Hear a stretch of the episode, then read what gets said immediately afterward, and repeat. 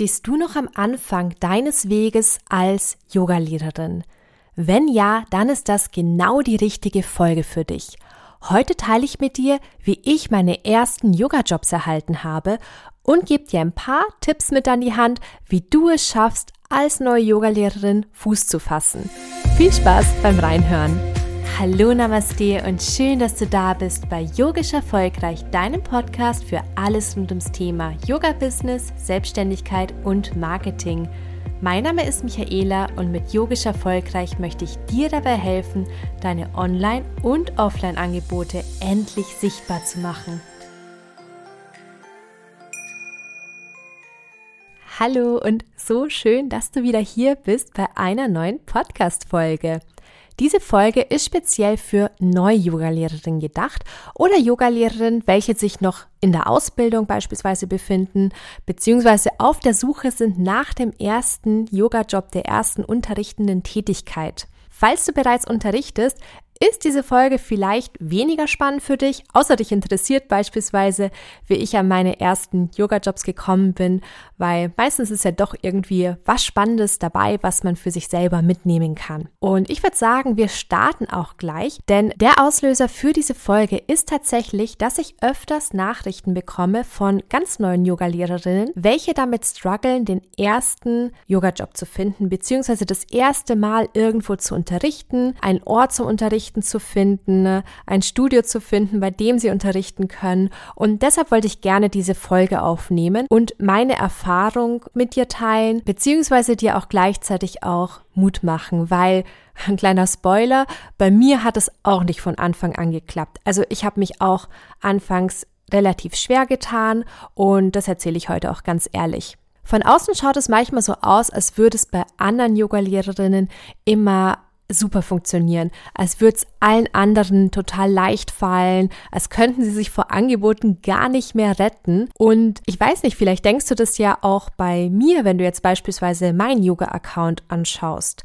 Die Wahrheit ist aber, ich habe mich anfangs wirklich extrem schwer getan und ich bin mir ziemlich sicher, dass es vielen so geht, vor allem am Anfang. Natürlich gibt es immer auch Ausnahmen oder Yogalehrerinnen, bei denen das von Anfang an super funktioniert, aber es ist halt einfach nicht die Regel. Und ich kann dir einfach aus Erfahrung auch sagen, dass es bei mir wirklich nicht so war. Aber da kommen wir später nochmal dazu. Und natürlich ändert sich das auch mit der Zeit, weil inzwischen ist es natürlich viel leichter, weil ich habe mir ja schon was aufgebaut. Das heißt, ich bekomme auch so immer Anfragen, ob ich beispielsweise privat unterrichten möchte oder eine Gruppenstunde unterrichten möchte oder dass ich jetzt aktiv suchen muss.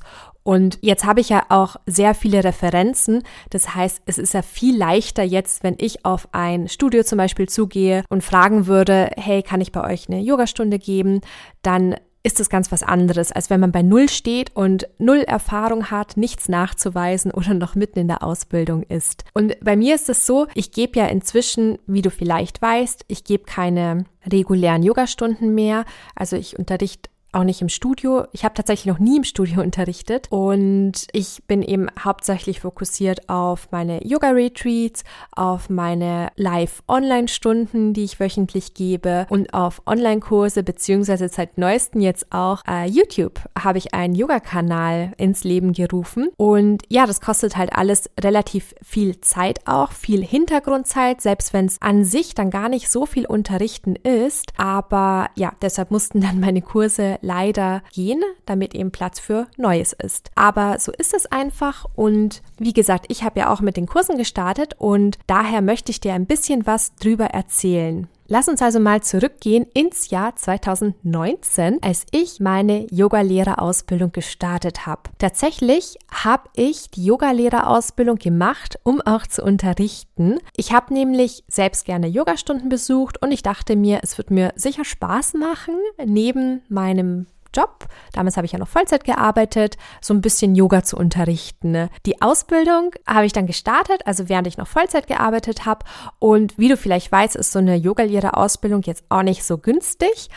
Ich glaube, ich habe damals um die 3600 oder so gezahlt. Und ich hatte zwei Ziele. Also das erste war, ich wollte unterrichten, beziehungsweise ich wollte erstmal testen, ob mir das überhaupt Spaß macht. Weil natürlich, ich habe mir gedacht, hm, ich glaube, unterrichten könnte mir Spaß machen, aber kennst es ja selber, manchmal denkt man sich, oh, das könnte mir Spaß machen und dann machst du es und dann macht es doch nicht so Spaß. Und ich wollte es einfach mal austesten, ob mir das Unterrichten liegt, ob es mir Spaß macht. Und das andere war, ich dachte mir, boah, jetzt hast du so viel Geld für diese Ausbildung ausgegeben. Das möchte ich irgendwie auch ein bisschen wieder reinholen einfach. Muss nicht sofort sein, aber einfach so, würde gern einfach unterrichten, dass ich diese Ausbildungskosten wieder decke. Und da die Ausbildung knapp neun Monate ging, kam es für mich jetzt eigentlich nicht in Frage, dass ich warte bis zum Ende von der Ausbildung mit dem Unterrichten. Ich wollte nämlich sofort damit starten. Also eigentlich so nach dem ersten oder zweiten Ausbildungsmodul, weil ich mir auch dachte, man lehrt am besten das, was man lernt. Und ich bin immer noch der festen Überzeugung davon. Also mir macht es einfach viel mehr Spaß, wenn ich etwas lerne gerade und gleichzeitig das aber auch schon so ein bisschen weitergebe, weil dann hilft es, das Gelernte auch zu verinnerlichen. Und ich würde es jederzeit wieder so machen, dass ich schon in der Ausbildung schaue, dass ich unterrichte. Ich stand also vor der Herausforderung, ohne abgeschlossene Ausbildung und ohne Unterrichtserfahrung Yogastunden geben zu wollen. Kannst dir also vorstellen,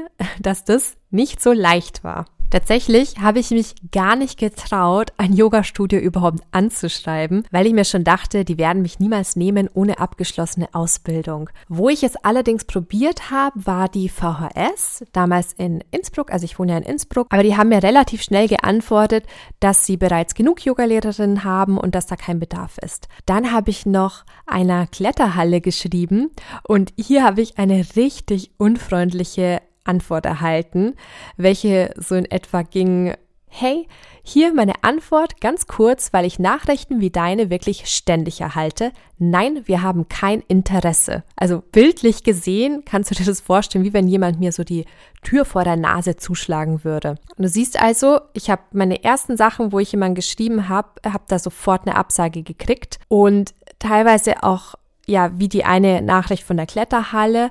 Das war wirklich eine ziemlich unfreundliche Nachricht. Also er hat sich nicht mal Zeit genommen, dass er meinen Namen oder sowas schreibt, weil, keine Ahnung, kann sein, vielleicht hat er täglich fünf Nachrichten von Yogalehrerinnen drin, die da irgendwie unterrichten wollen. Ich weiß es nicht. Aber nur, dass du auch siehst, falls du mal irgendwie eine nicht so freundliche Nachricht bekommst, dass es, muss man jetzt echt sagen, leider normal ist, dass manche echt unfreundlich antworten und du darfst es nicht persönlich nehmen, weil ich meine, dieser Typ hat mich ja gar nicht gekannt. Ich war einfach nur so ein random Name, eine E-Mail-Adresse, die ihm geschrieben hat und habe ihn wahrscheinlich auf dem falschen Fuß erwischt. Und sowas darf man wirklich nicht persönlich nehmen. Nachdem ich also überwiegend Absagen erhalten habe und auch gemerkt habe, okay, das ist nicht so leicht, wie ich mir das jetzt vorgestellt habe. Ich muss mir jetzt irgendwie was anderes überlegen. Habe ich mich gefragt, welche Vorteile habe ich gegenüber anderen Yogalehrerinnen? Dann habe ich mir vier Vorteile aufgeschrieben und Vorteil Nummer eins war, ich habe ein Auto. Und mit diesem Auto könnte ich an Orte kommen, die für andere mit den Öffis vielleicht nicht so gut erreichbar sind. Ich habe nämlich auch erkannt, dass es in Innsbruck wahrscheinlich nichts werden wird, weil da einfach das Angebot zu groß ist. Das heißt, es gibt so viele andere Yogalehrerinnen, die eben auch unterrichten möchten oder bereits unterrichten und Deshalb ist da jetzt die Nachfrage nach Yogalehrern einfach nicht so groß. Und vor allem als Yogalehrerin, die keine Referenzen hat und keine abgeschlossene Ausbildung, habe ich das einfach mal für mich schon komplett abgeschrieben, dass da irgendwas in Innsbruck klappt. Und Daher dachte ich mir, okay, ich habe ein Auto. Das heißt, ich könnte auch irgendwo hinkommen, was für mich nicht so weit weg ist, aber was mit den Öffis einfach total doof zum Hinkommen ist. Weil das ist schon so, dass jetzt in Innsbruck hat jetzt nicht jeder ein Auto, weil du auch ehrlich gesagt, wenn du jetzt in der Stadt größtenteils unterwegs bist, brauchst du auch kein Auto. Das war also dann Vorteil Nummer eins. Dann dachte ich mir, okay, Vorteil Nummer zwei, ich habe schon mal in einem Hotel gearbeitet. Also ich habe ja früher so Veranstaltungen im Hotel organisiert und dann dachte ich mir, das ist ja vielleicht auch ein Vorteil, wenn ich vielleicht in einem Hotel unterrichten will, weil ich so ein bisschen die Hotelstrukturen kenne. Als Vorteil Nummer drei habe ich mir aufgeschrieben, dass ich kein Problem damit habe, auf fremde Leute zuzugehen. Das liegt einfach daran, dass ich als Studentin ganz viele Jobs gemacht habe, wo man einfach fremde Leute ansprechen musste. Beispielsweise allein schon für so Flyer-Verteilsachen oder dass sie sich irgendeine App runterladen oder auf irgendeine Aktion angesprochen. Und ja, da verliert man so ein bisschen die Scheu. Es hat auf jeden Fall geholfen. Und dann dachte ich mir, vielleicht ist es ja auch zum Unterrichten ein Vorteil. Den schreibe ich mir jetzt einfach mit auf. Dann Vorteil Nummer vier. Ich habe eine Mentaltrainerausbildung abgeschlossen. Das habe ich vor der Yogalehrerausbildung gemacht. Und die Mentaltrainerausbildung habe ich eigentlich wirklich nur für mich gemacht. Also da hatte ich überhaupt keine Intention, irgendwas damit sozusagen anzufangen, also zu unterrichten oder das weiterzugeben. Aber ich dachte mir, vielleicht kann ich ja so ein paar Sachen von dem Mentaltraining mit dem Yoga kombinieren und hätte dann etwas Besonderes oder etwas, was vielleicht nicht so oft angeboten wird. Das waren also dann meine vier Punkte. Wie ich vorhin schon gesagt habe, habe ich das einfach abgeschrieben, dass ich in der Stadt unterrichten kann.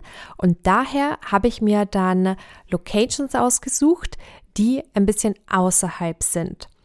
Und ich habe mir dann Wellnesshotels rausgesucht, welche mit den Öffis nicht so gut erreichbar sind. Darüber hinaus habe ich Volkshochschulen in den Nebenorten angeschrieben und ihnen gleich einen Vorschlag gemacht, und zwar Yoga und Mentaltraining. Das heißt, dass ich Yoga und Mentaltraining anbieten könnte. Darüber hinaus habe ich Volkshochschulen in den Nebenorten angeschrieben und habe ihnen auch gleich einen Vorschlag gemacht, und zwar, dass ich Yoga und Mentaltraining anbieten könnte. Wie gesagt, habe ich ja Wellnesshotels rausgesucht und dafür habe ich mir eine Liste erstellt mit Hotels und habe dann eins nach dem anderen angeschrieben.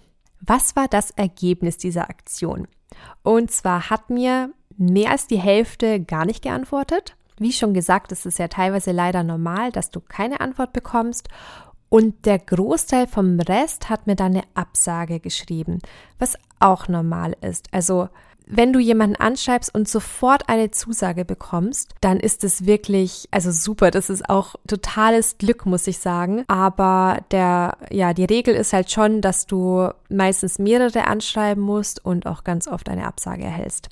Bei einem Hotel hatte ich dann tatsächlich Glück, weil einen Tag bevor ich ihn geschrieben habe, hat die Yogalehrerin, welche sie hatten, gekündigt und sie haben jemand Neues gebraucht. Weil das aber erst den Tag davor passiert ist, war das noch gar nicht ausgeschrieben und sie haben selbst noch niemanden angeschrieben.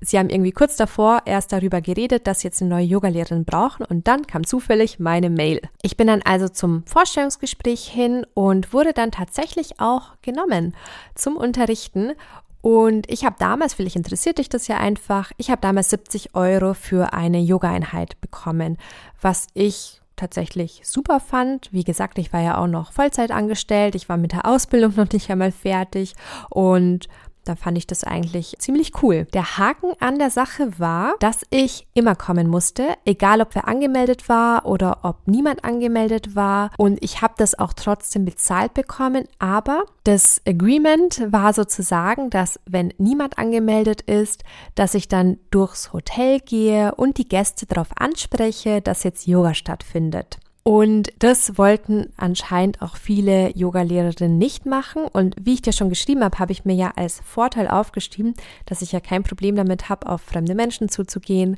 und sie auf irgendwas anzusprechen. Und wo sie mir dann gesagt haben, ja, das, das wünschen sie sich halt, dass man durchs Hotel geht und dann die Gäste anspricht. Und dann konnte ich sofort sagen, das macht mir nichts aus, das kann ich sehr gerne machen. Lustigerweise war das dem Hotel komplett egal, ob ich Unterrichtserfahrung habe oder dass ich noch in der Ausbildung war. Und der Sparleiter meinte zu mir, ja, weißt du was, wenn es nicht passt, dann beschweren sich die Gäste sowieso. Also das bekommen wir schon mit. Und haben mir dann einfach die Chance gegeben, was ich super cool fand. Und ich war zweieinhalb Jahre in diesem Hotel und ich bin auch wirklich dankbar, dass sie mir damals diese Chance gegeben haben, so als ganz neue Yogalehrerin einfach mal anzufangen zu unterrichten und einfach an mich geglaubt haben, nicht gesagt haben, na, du brauchst jetzt noch die, die, die Ausbildung und wie das ja oft so ist, weil ich finde halt, es ist immer so schade, weil irgendwie musst du ja mal Erfahrung sammeln und anfangen zu unterrichten und es ist immer so doof, weil keiner dir gefühlt eine Chance gibt, dass du halt einfach mal anfängst, diese Erfahrung zu sammeln.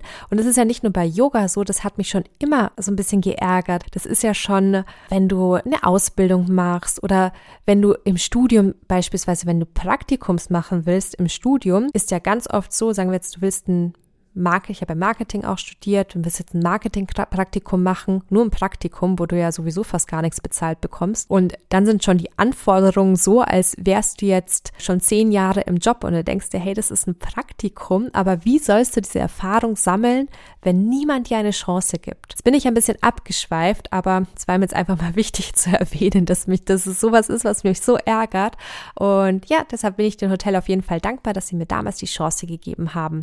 Und gleichzeitig habe ich auch bei der VHS im Nebenort eine Zusage bekommen, dass ich Yoga und Mentaltraining am Morgen machen kann aber mit der Voraussetzung, erst sobald meine Yogalehrerausbildung beendet ist, da sie möchten, dass die Yogalehrerinnen, die bei ihnen unterrichten, eine abgeschlossene Ausbildung haben. Das muss ich schon sagen, ist eigentlich die Regel, dass die meisten möchten, dass du eine abgeschlossene Ausbildung hast. Hier hatte ich allerdings auch Glück und zwar kurz vor Semesterstart hat eine Yogalehrerin zwei Abendkurse abgesagt und sie haben so schnell keinen Ersatz gefunden, weshalb sie mich angeschrieben haben. Und so bin ich zu einer Doppelstunde am Abend gekommen, was natürlich super war. Und das, obwohl meine Ausbildung noch gar nicht beendet war, weil ich glaube, sie haben, vielleicht haben sie auch vergessen, dass ich noch keine abgeschlossene Ausbildung hatte, weil sie haben mich auch danach nie nach dem Zertifikat gefragt. Also Manchmal gehört so ein bisschen Glück auch dazu. Und wie du vielleicht weißt, zahlt ja die VHS nicht besonders gut. Vielleicht zahlt sie in anderen Orten besser, ich weiß es nicht. Aber der Vorteil war, ich habe ja zwei Stunden hintereinander gegeben.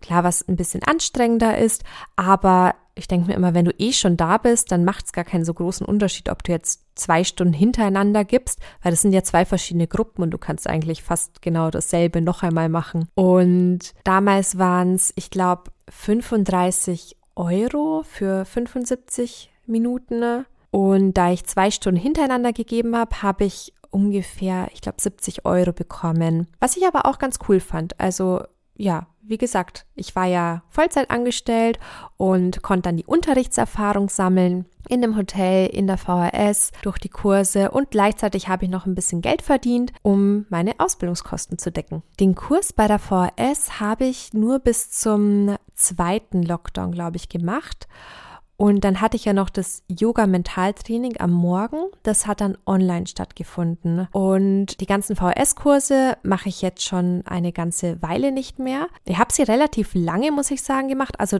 dieses eine Online-Ding habe ich auf jeden Fall lange gemacht, weil du immer so Verträge unterschreibst fürs ganze Semester oder was für ein Jahr. Und dann dachte ich mir, ach komm, jetzt hast du den schon unterschrieben, den Vertrag, und du willst jetzt auch nicht so sein wie diese eine Yogalehrerin, von welcher du den Kurs bekommen hast, die einen Tag vor Semesterstart oder kurz vor Semesterstart die Kurse eben absagt. Wobei ich auch sagen muss, es war ja auch zu meinem Vorteil. Also so ist es ja dann immer. Auch wenn du was absagst oder wenn du merkst, okay, das passt jetzt nicht mehr zu dir oder du möchtest was anderes machen und brauchst dir eben die Zeit oder den Tag dafür, dann lass dir kein schlechtes Gewissen machen, weil am Ende, wenn du gehst, freut sich ganz oft irgendjemand anderes darüber oder beispielsweise eine neue Yogalehrerin drüber, so wie ich das damals war, dass ich mich ja total gefreut habe, dass ich diese Doppelstunde bei der VHS unterrichten durfte. Mir ging es wirklich um diese Unterrichtserfahrung und es war mir relativ egal, auch wie viel Geld ich jetzt dafür erhalte, da ich ja noch den Vollzeitjob hatte und davon abgesehen, fand ich damals auch jetzt nicht, dass ich unterbezahlt war, weil ich ja auch so wenig Erfahrung Erfahrung hatte. Das heißt, ich hatte ja auch nicht so ein Repertoire an Yoga-Übungen oder Erfahrung und so weiter. Deshalb fand ich das total okay, wie viel ich verdient habe. Und das andere war, ich hatte ja null Vergleichswerte. Also ich wusste überhaupt nicht, was man für eine Yogastunde verlangen kann. Ganz ehrlich, ich wusste nicht, ist eine Yogastunde 10 Euro wert oder 100 Euro wert? Also ich hatte null Plan. Das heißt, ich würde mich auch vor allem, wenn du damit strugglest, einen Job zu finden oder eine Unterrichtstätigkeit zu finden, würde ich mich von der Vorstellung lösen, dass du ohne Unterrichtserfahrung oder vielleicht sogar ohne eine abgeschlossene Yogalehrerausbildung irgendwo für 100 Euro oder mehr die Stunde unterrichtest. Also es kann sein, wenn du Glück hast oder vielleicht in einer Firma oder sowas unterrichten kannst, aber anfangs geht's ja vor allem darum, ins Unterrichten reinzukommen, selbstbewusster zu werden und deine Unterrichtstechnik zu verbessern. Und wenn es super bezahlt ist, ist es natürlich richtig cool, aber das würde ich wirklich tatsächlich ein bisschen hinten dran stauben. Das ist also meine Geschichte und vielleicht noch mal kurz zusammengefasst, was du daraus lernen kannst. Punkt Nummer eins, du musst deine Chancen erhöhen. Das heißt, du musst mehrere potenzielle Studios bzw. Locations anschreiben, da es fast nie bei der ersten sofort klappt. Je mehr du anschreibst, desto größer die Chance, dass was daraus wird. Punkt Nummer zwei, überleg dir, was macht dich besonders oder was gibt dir einen Vorteil, welchen du gegenüber jemand anderes hast. Zum Beispiel, vielleicht hast du ja ein Netzwerk oder die richtigen Kontakte oder vielleicht so wie bei mir war es einfach, dass ich ein Auto hatte. Punkt Nummer drei, Geduld und Glück. Du siehst ja meiner Geschichte, dass ich auch etwas Glück hatte, aber ich habe den Glück den Weg bereitet. Hätte ich weder die VHS noch das Hotel angeschrieben, dann hätte ich dort nicht unterrichtet. Klar hatte ich bei beiden Glück gehabt, aber ich habe auch so ein bisschen was getan, um diesem Glück eine Chance zu geben. Und natürlich, wie eben gesagt, Geduld. Also nur weil es beim ersten Mal nicht funktioniert, nicht sofort das Handtuch werfen, sondern gib den Ganzen ein bisschen Zeit. Nummer vier, nimm es nicht persönlich, wenn du keine Antwort oder eine unfreundliche Antwort erhältst. Hast du ja bei mir auch gesehen. Also ich habe wirklich oft keine Antwort bekommen ab und zu auch mal eine unfreundliche Antwort und nimm das bitte nicht persönlich. Punkt Nummer 5.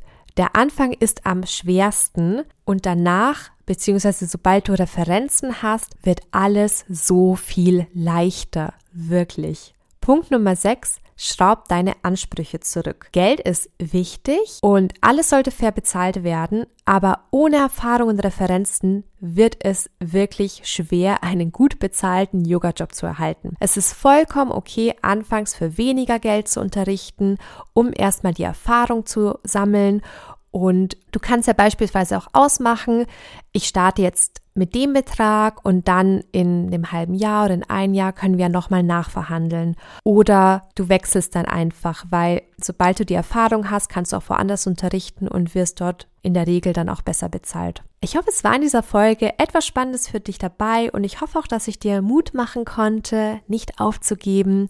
Und danke auch an die Nachrichten, welche ich für diesen Podcast oder zu diesem Podcast immer erhalte.